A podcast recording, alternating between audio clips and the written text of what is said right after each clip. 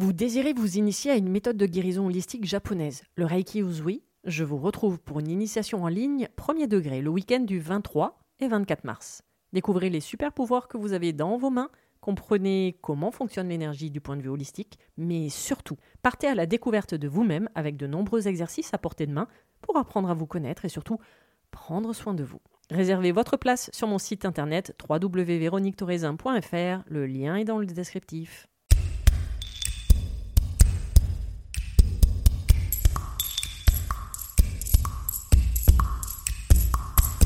Bienvenue sur le podcast Mise en lumière holistique. Ce podcast a pour but de rendre accessible et surtout compréhensible le développement personnel, l'univers de l'énergétique et la spiritualité.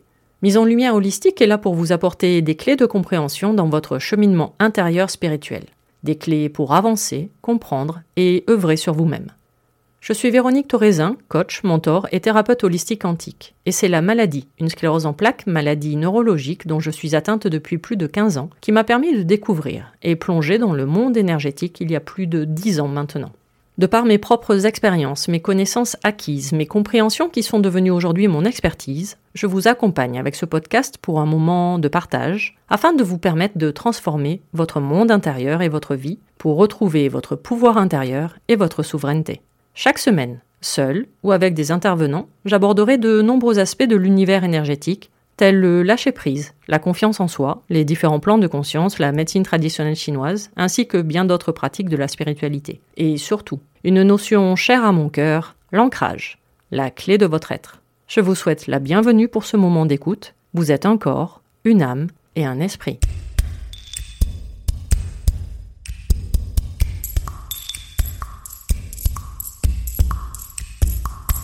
Aujourd'hui, pour cet épisode numéro 2 du podcast Mise en lumière holistique, nous allons parler énergie.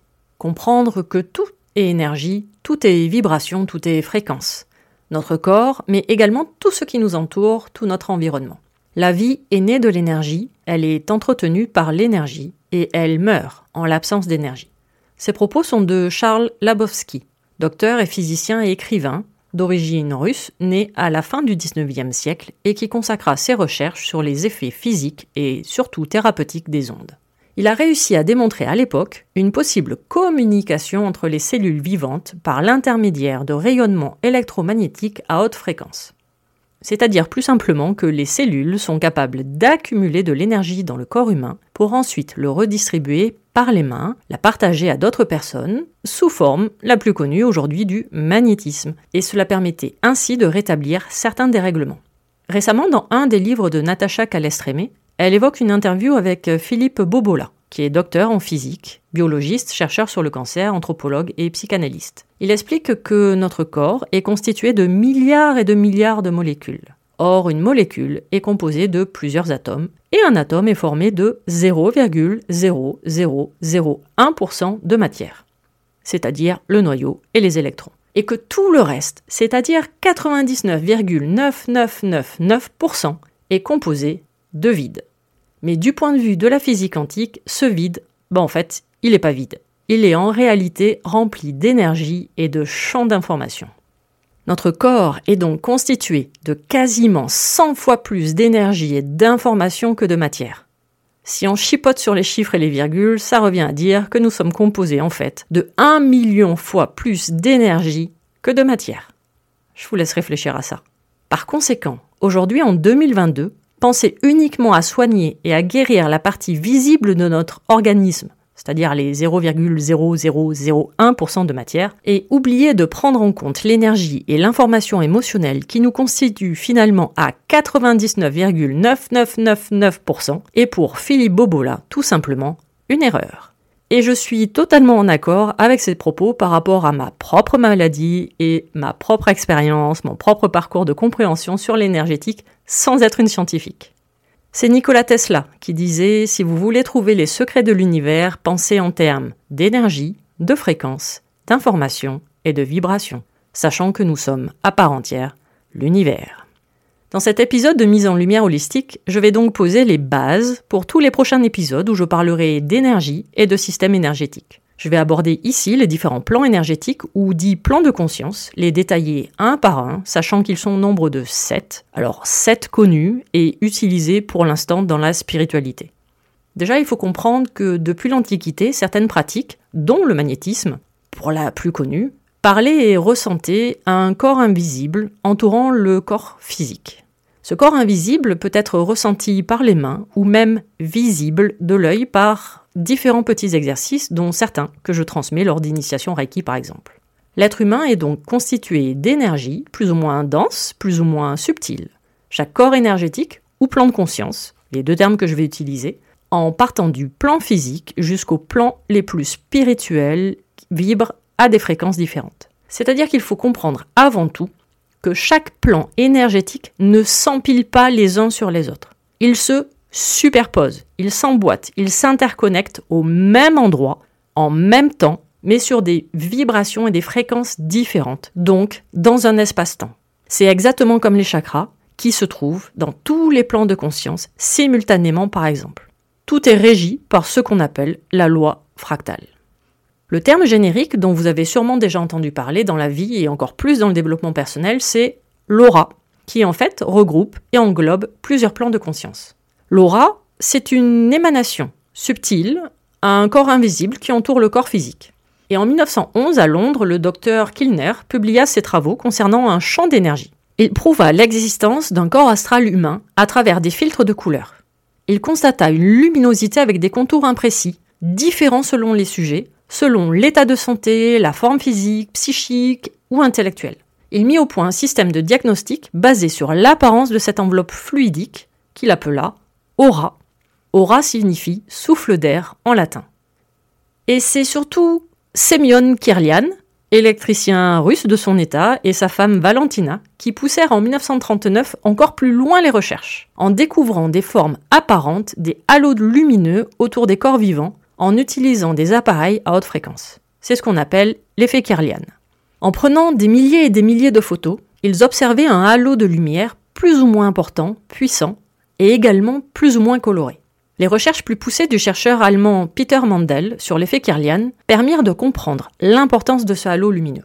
Mandel a pu ainsi identifier de nombreux points lumineux et déterminer même les méridiens d'acupuncture par exemple, ou dresser une carte énergétique précise des organes de l'être humain. L'aura est semblable à un voile de fumée entourant tout notre corps, mais pas uniquement le corps humain, tout ce qui nous entoure également.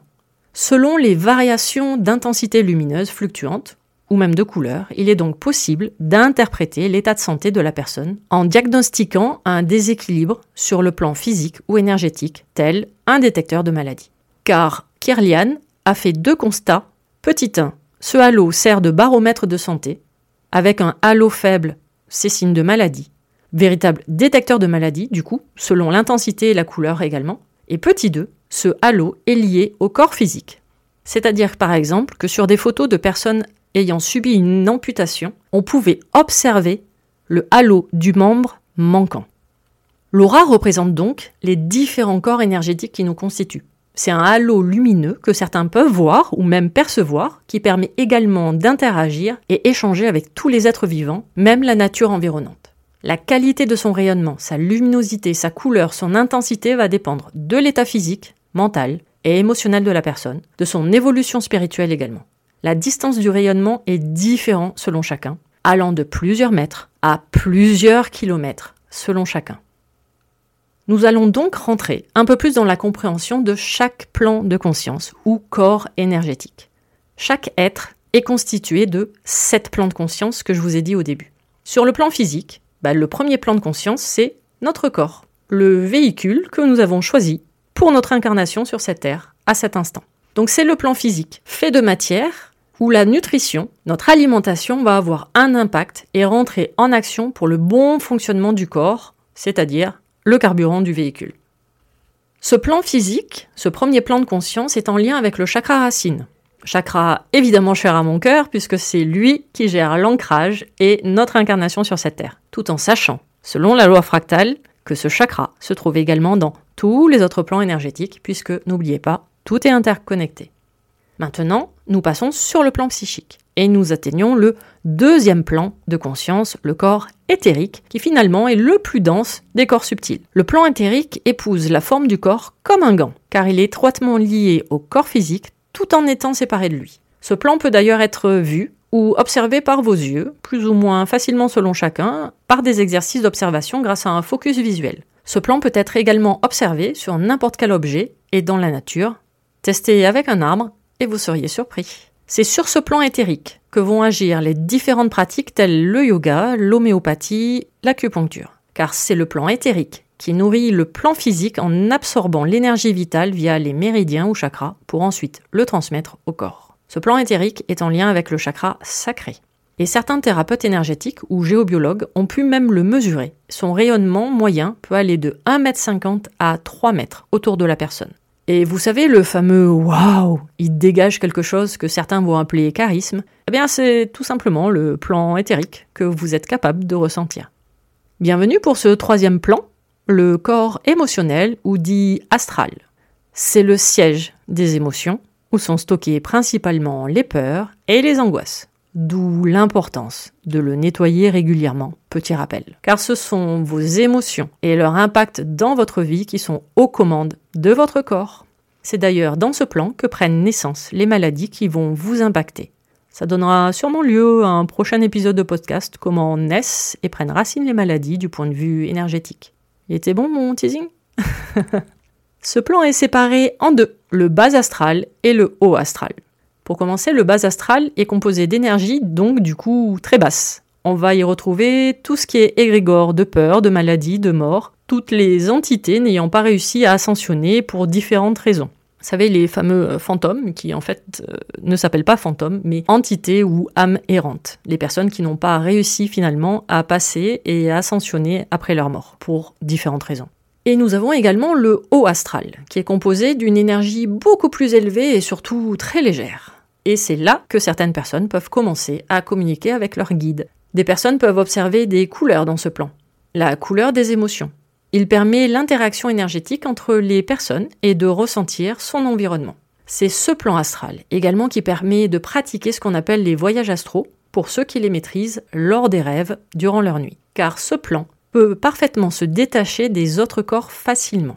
Au niveau des chakras, il correspond au plexus solaire, car en fait c'est le pancréas, situé au plexus qui va produire le champ émotionnel et c'est le plexus qui va lui apporter la couleur émotionnelle. Il peut réagir et provoquer une réaction avec une pensée induite du plan mental. Lui-même, le plan émotionnel, va ensuite interagir avec le plan éthérique et créer des blocages énergétiques, grosso modo des maladies. Quand vous travaillez avec les fleurs de bac ou les cristaux en lithothérapie, eh ben ça agit sur l'émotionnel. Le plan émotionnel a un rayonnement à peu près de 3 à 15 mètres, selon les personnes. Bienvenue pour ce quatrième plan de conscience, le corps mental. Ah, ce fameux corps qui est le siège du raisonnement, des pensées et des idées. Ce plan peut être très souvent obstrué par des pensées négatives, des croyances ou conditionnements empêchant malheureusement d'atteindre les dimensions les plus intuitives. Ce plan est créé par le cerveau, le mental, qui va l'alimenter par des idées concrètes, à l'échelle un peu plus grande des collectifs, ce plan, en fait, il est en lien direct avec la Terre, cette matrice dans laquelle nous avons décidé de nous incarner, et qui est régie par une seule règle, un seul logiciel de croyance, pour tout le monde, la manipulation. C'est donc le cœur, siège de l'âme, qui doit gérer ce plan mental, car il est en lien avec le chakra du cœur. Car c'est dans ce plan que se fait l'union entre la matière et le divin, c'est-à-dire la réunion des chakras du bas qui sont féminins et les chakras du haut qui sont masculins. Nous passons maintenant au cinquième plan, au plan causal ou dit karmique. Et c'est dans ce plan que sont archivées toutes les causes responsables de notre existence. Vous savez, le fameux karma. Ainsi que bah, les croyances collectives, les vœux et les serments que vous avez faits dans différentes vies. Le plan causal va déterminer et structurer les prochaines incarnations selon les compréhensions et prises de conscience de différents événements de cette vie. Il est en lien avec le chakra de la gorge, dit bouche de Dieu, car c'est ce plan qui détient les plus hautes vérités. On parle de corps de sagesse. Et c'est d'ailleurs là où la méditation, ou certaines mêmes techniques thérapeutiques telles l'hypnose, les mémoires akashiques ou le reiki, permettent de comprendre l'origine de certains problèmes, maladies, et ainsi de pouvoir les purifier et changer radicalement de vie. Passons au sixième plan de conscience. L'avant-dernier plan qui est en fait le corps bouddhique ou supramental.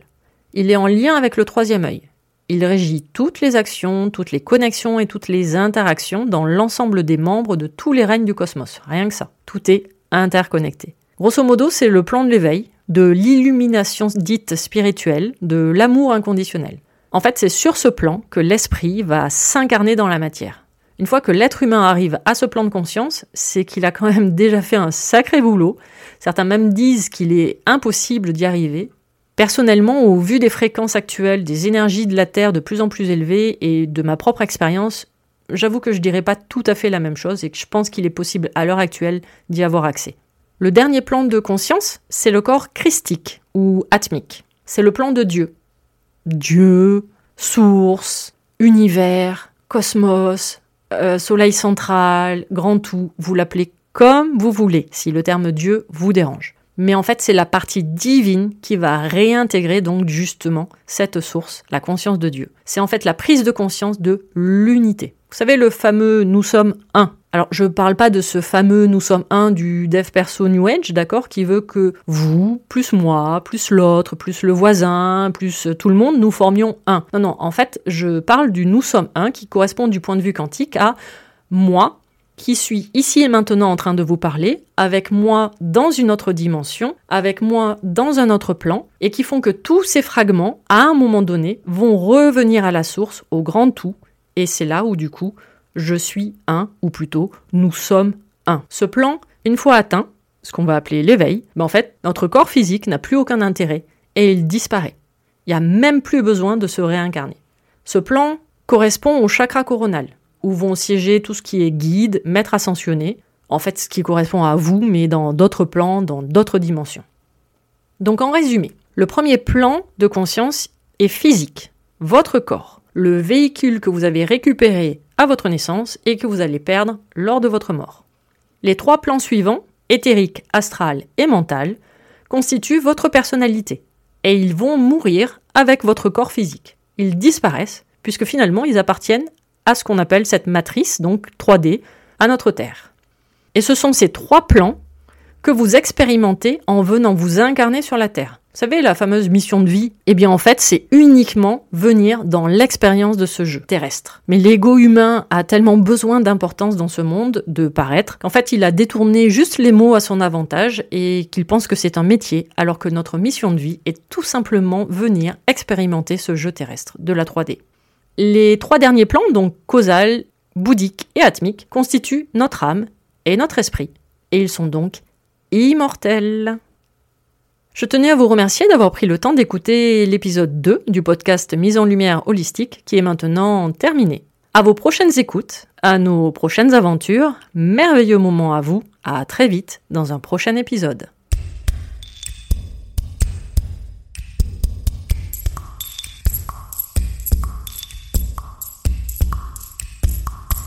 Si cet épisode vous a plu, n'hésitez pas à vous abonner, à commenter, à noter et même partager le podcast Mise en lumière holistique.